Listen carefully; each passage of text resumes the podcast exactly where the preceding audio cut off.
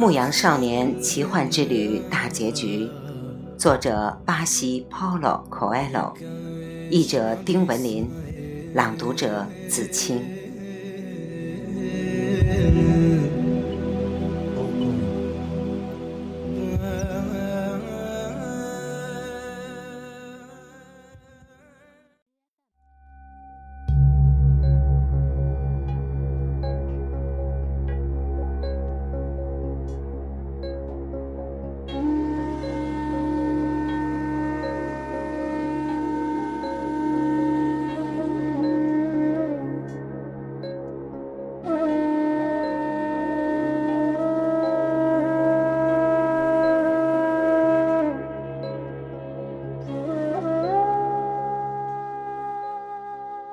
圣地亚哥在夜幕将至的时候，赶到了那座废弃的小教堂。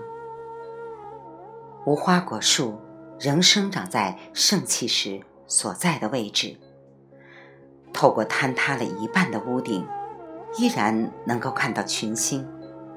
他想起有一次，他曾和羊群来到这里。那是一个宁静的夜晚，只是那个梦。破了宁静。现在他又来到这里，没带羊群，而是带了把铁锹。他久久仰望着天空，然后从搭链里拿出一瓶酒喝了起来。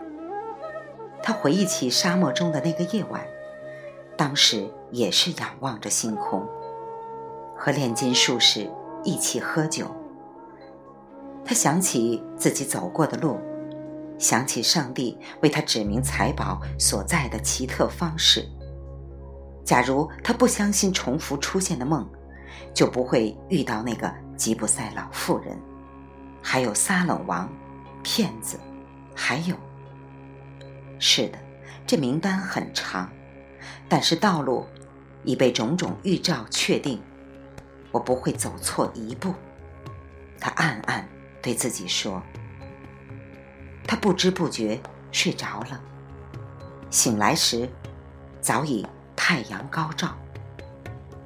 他开始在无花果树下挖掘。老巫师，男孩自言自语：“你什么都知道，甚至还给我留了一点金子，好让我能回到这个教堂。看到我衣衫褴褛的跑回去，那修士都笑了。”你就不能让我免遭这一劫吗？不能。他听到风对他说：“如果我事先告诉你，你就看不到金字塔了。它们很壮美，不是吗？”那分明是炼金术士的声音。男孩微笑起来，继续挖掘。半个小时之后。铁锹碰到了坚硬的东西。一个小时以后，他面前出现了一只装满西班牙古金币的箱子，里面还有宝石、插着红白羽毛的金面具，以及镶着钻石的石像，都是征服者的战利品。很久以来，国家已将他们遗忘，征服者也忘记了告诉。他们的后代。男孩从搭链里取出乌灵和图明这两块宝石，他只使用过一次。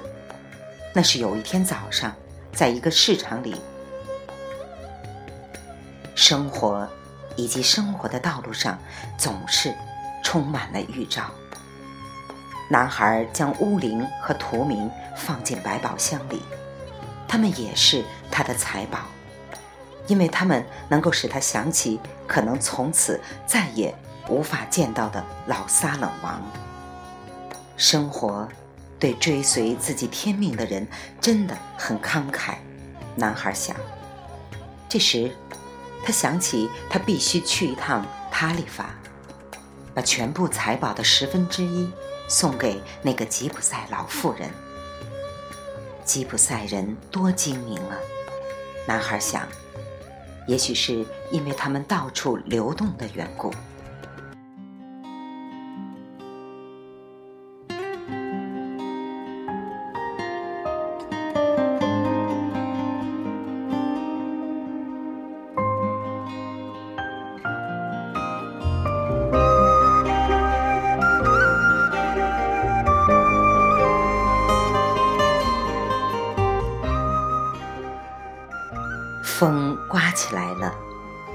是地中海东风，来自非洲。它并未带来沙漠的气息，也未带来摩尔人入侵的凶讯。它带来了一股男孩非常熟悉的香味儿和一个甜蜜的亲吻。这个吻徐徐的、徐徐的来到面前，落在他的双唇上。男孩露出了微笑，这是他第一次这么做。我来了，法蒂玛。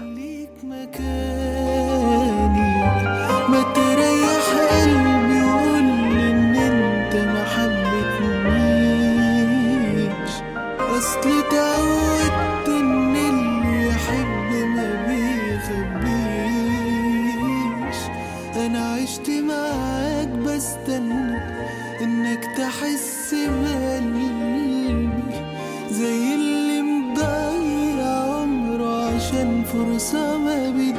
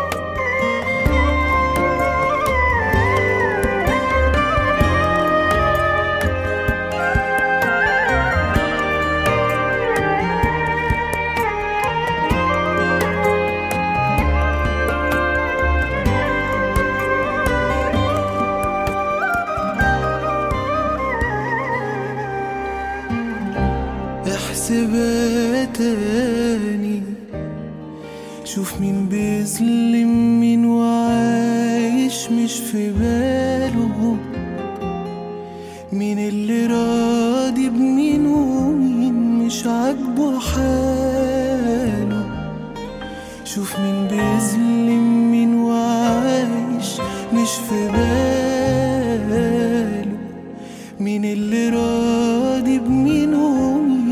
مش عاجبه حاله مش عاجبه حاله.